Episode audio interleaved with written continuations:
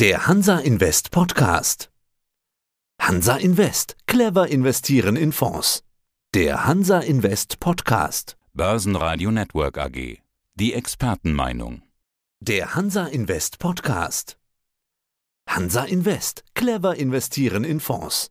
Der Hansa Invest Podcast. Guten Morgen, Herr Heinrich. Ja, vielen Dank, dass ich die Gelegenheit habe, heute mich kurz vorzustellen im Börsenradio. Mein Name ist Klaus Lehr und ich bin Geschäftsführer hier von der PT Asset Management GmbH, ein unabhängiger Vermögensverwalter mit Standort hier in Metzingen.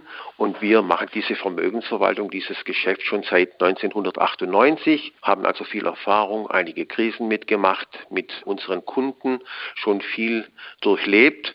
Und ja, so arbeiten wir täglich, damit wir das Vermögen mehren, damit wir die Chancen abgreifen und damit wir auch das Risiko managen. Das ist so unser Ansatz, so ganz kurz in kurzen Sätzen gesagt. PTAM, also das AM steht für Asset Management. Für was ja. steht dann das PT? Das PT steht für Phoenix Trust und Phoenix, also Phoenix, steht für diesen Vogel. Der Mythos ist, glaube ich, allgemein bekannt, der ja lange lebt und dann stirbt, verbrennt, verglüht und aus der Asche ein neuer Vogel entsteht, der viel stärker für die Sache brennt und einfach eine Hoffnung verspricht, Zuversicht verspricht und gute Lösungen verspricht. Und das ist das Symbol, auch das ist unsere DNA. Wir brennen für unsere Sache und da haben wir jüngst jetzt auch mit einer Agentur unseren alten Phoenix, das Symbol, dieses Logo erneuert. Ich glaube, es ist ganz gut, wenn man mal auf die Internetseite geht geht, wo er dann demnächst auch erscheint und in die Zukunft fliegen wird und uns mittragen wird.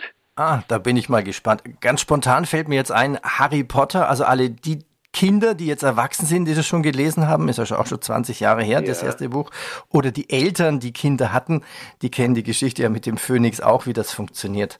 Und los geht's. Ja, so steht's auf dem roten Button auf ihrer Webseite. Ja. Und Los geht's. Was geht denn da los? Also ich spreche jetzt über die digitale Vermögensverwaltung.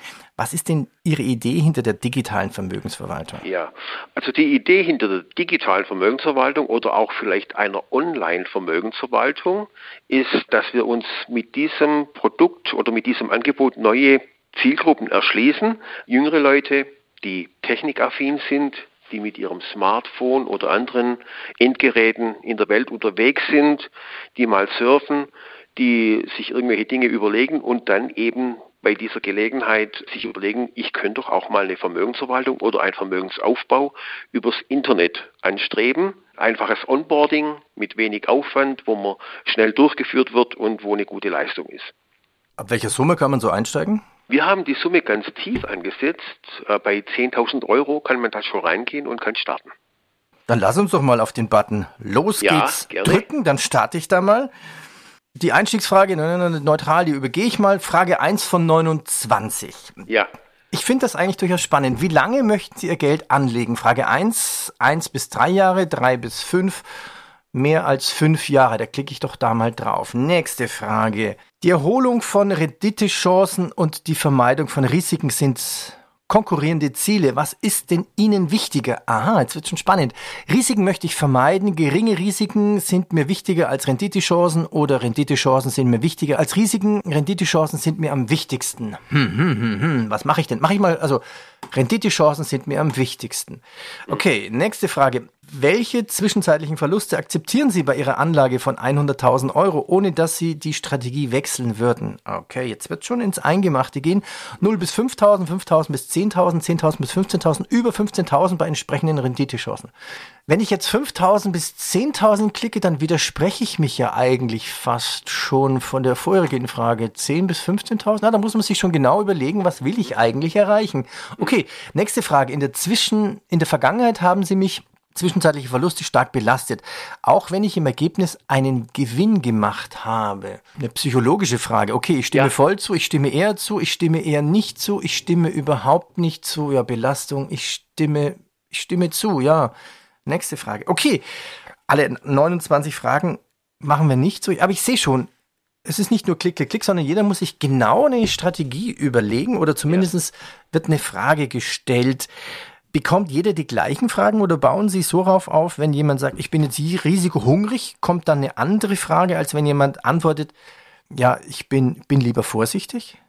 Nee, man wird im Prinzip durch diese Fragen durchgeführt und jeder muss sich, wie Sie sagen, überlegen, wie beantworte ich diese Fragen.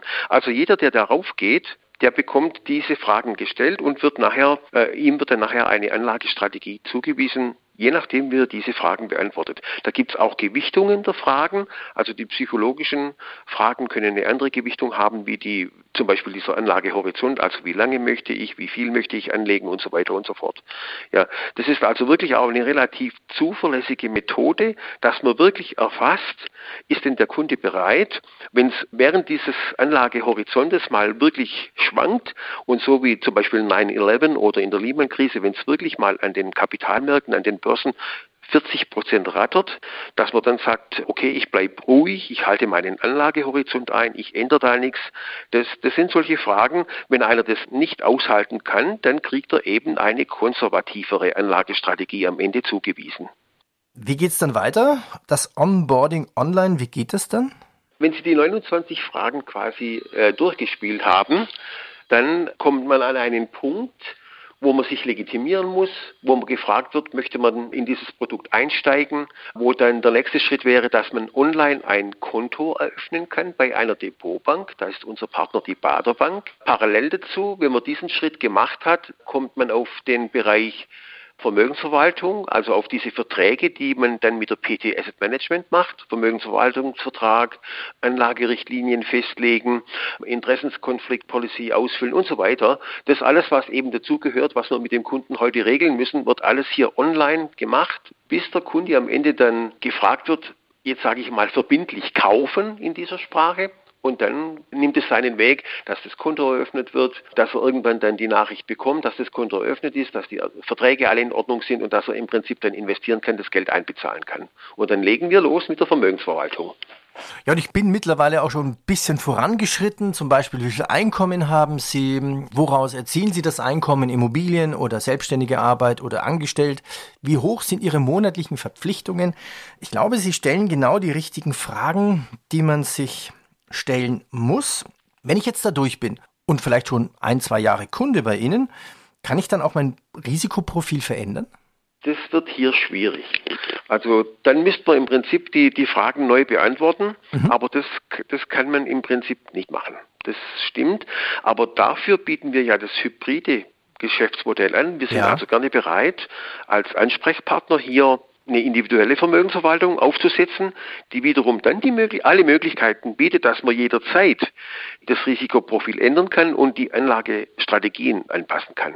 Deswegen legen wir großen Wert darauf, dass wir hybrid, sage ich mal, unterwegs sind. Zum einen diese Online-Vermögensverwaltung, die lässt man eher so laufen, wobei die ja auch aktiv gemanagt wird. Aber die größere Flexibilität hat man dann direkt, wenn, wenn, wenn man bei uns Individualkunde ist. Ja, Steigen wir in das Anlageuniversum ein.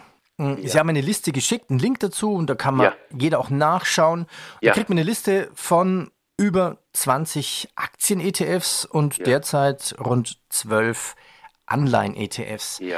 Und wenn ich das mal so anschaue, im Prinzip ist die ganze Welt dabei, ne? iShares, Aktien Asia Pacific, genauso wie Europe, Japan, USA, Aktienwelt.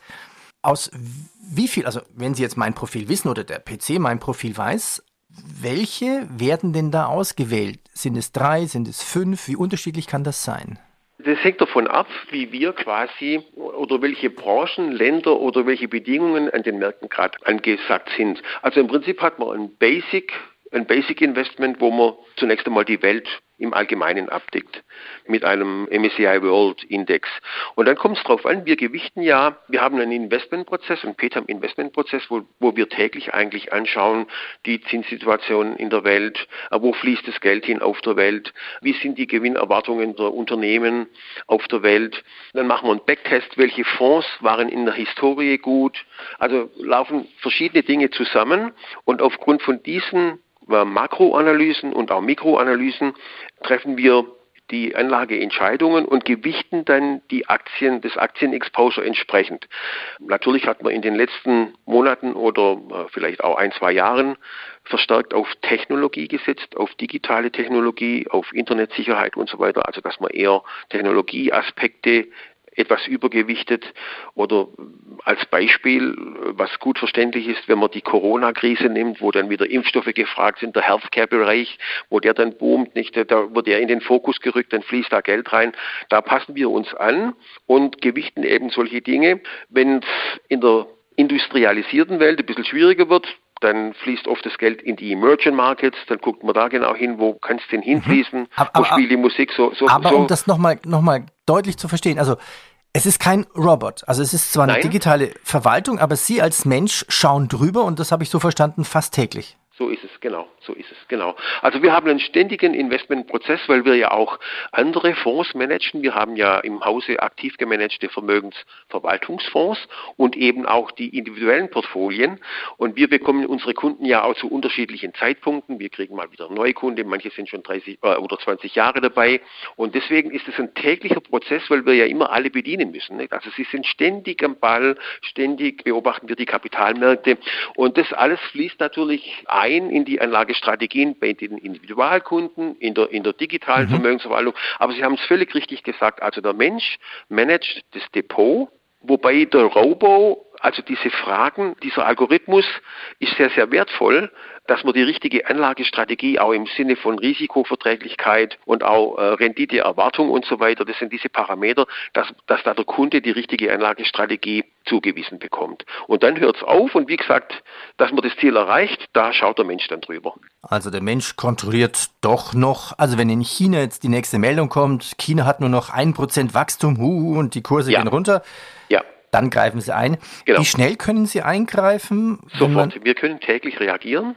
Das liegt insbesondere auch daran, dass man die ETFs ja hauptsächlich auch verwendet, die ja börsentäglich, wie der Name schon sagt, Exchange Traded Fund, börsengehandelt täglich eben raus und reingehen kann. Was wenn vielleicht, was ich dazu sagen muss, dieses Rebalancing. Also wenn man so ein Depot aufbaut in einer gewissen Struktur durch die Performance oder durch die Wertentwicklung vom Aktienbereich, kann es ja zu Übergewichten in der Anlagestrategie kommen. Und das macht das System wieder automatisch, dass es dann ein Rebalancing macht und wieder exakt auf die Struktur zurückgeht. Also zum Beispiel, Sie haben 80 Prozent Aktien und 20 Prozent Zinspapiere, dann muss ich das ja allalong auch einhalten. So hat sich ja der Kunde entschieden, das hat er zugewiesen bekommen. Deswegen darf sich die Struktur nicht groß verändern. Es gibt kleine Toleranzen, aber das läuft dann auch quasi automatisch über dieses Rebalancing, genau. Wenn man Dinge kommen sieht, oder vielleicht nicht kommen sieht. Also wenn ich jetzt mit vielen Indiopartnern allein diesen Herbst die Diskussionen führe, ja. kommt eine Korrektur, kommt eine richtige, bisher kamen nur fünf bis sechs Korrekturen, kommt eine Weihnachtsrallye schon, neue Rekorde. Das heißt, Sie müssten doch eigentlich schon gewisse Szenarien vorbereitet haben und dann sagen, okay, jetzt kommt eine Korrektur, wunderbar nachkaufen oder oh, ja. neuer DAX-Rekord, 16.000 XXX. Sind Sie da vorbereitet und haben Sie quasi Schublade A, B und C ja. mit Ihrer Strategie? Ja, ja, ja klar. Das ist ja quasi das Elementare, was wir machen von einem aktiven Vermögensmanagement. Sie müssen ja jetzt gerade schauen, das können Sie auch der Presse entnehmen, diese hohe Inflation, nicht? Diese Inflationsängste getrieben durch diese Rohstoffpreise, durch diese Knappheit und so weiter. Und da hängt natürlich zusammen das Verhalten der Notenbanken weltweit, nicht? Werden Zinsen erhöht, werden sie nicht erhöht? Das ist ein ganz wesentlicher Punkt. Klassische Denke ist, hohe Inflation bedeutet, dass die Notenbanken das Geld knapper machen und eben die Zinsen den Preis fürs Geld hochtreiben und dass es eben dass es schlecht für die Aktienmärkte ist. So, so ist die klassische Denke. Und äh, das muss man beobachten. Man muss die Inflation anschauen und sich überlegen, passiert an der Zinsfront was und passiert an der Zinsfront nichts. Da ist man natürlich darauf drauf vorbereitet. Wenn man der Auffassung ist, dass was passiert, ist man im Aktienbereich vorsichtig, fährt eher ein bisschen zurück. Sowieso, wenn auch die Bewertungsniveaus wie jetzt gerade etwas hoch sind. Also die Gefahr der Korrektur also die Gefahr in Anführungsstrichen der Korrektur, die beobachtet man, aber das kann ja auch gesund sein. Aber wie gesagt, wir sind darauf vorbereitet und beobachten das sehr aufmerksam. Also wir haben jetzt über das Rebalancing des Kundendepots gesprochen. Ändert sich auch mal die ETF-Auswahl? Die ändert sich natürlich, klar. Wie gesagt, in, in unseren Backtests oder in unseren, wir setzen ja zum Teil auch aktiv gemanagte Fonds ein, also nicht nur ETFs. Die klassischen Bereiche wie, wie große Indizes, S&P 500 oder den DAX oder Eurostox 50, die deckt man mit den äh, ETFs ab, aber in Spezialthemen haben wir durchaus auch aktive Fonds drin und da schaut man natürlich immer, welcher aktive Fonds performt besser als die Peer Group. Das, das ist ja auch ein, ein wesentliches Analyseelement, was wir da machen. Und suchen die besten, also best in class suchen wir aus. Die Online-Vermögensverwaltung. Wenn der Kunde möchte, gibt es mehr. Die hybriden Geschäftsmodelle, die haben wir schon angesprochen. Dann sage ich schon herzlichen Dank. Danke an den Phoenix der digitalen Vermögensverwaltung. Herr Lehr, ich danke Ihnen. Vielen Dank, Herr Heinrich. Vielen Dank. Das war der Hansa Invest Podcast. Clever investieren in Fonds. Börsenradio Network AG.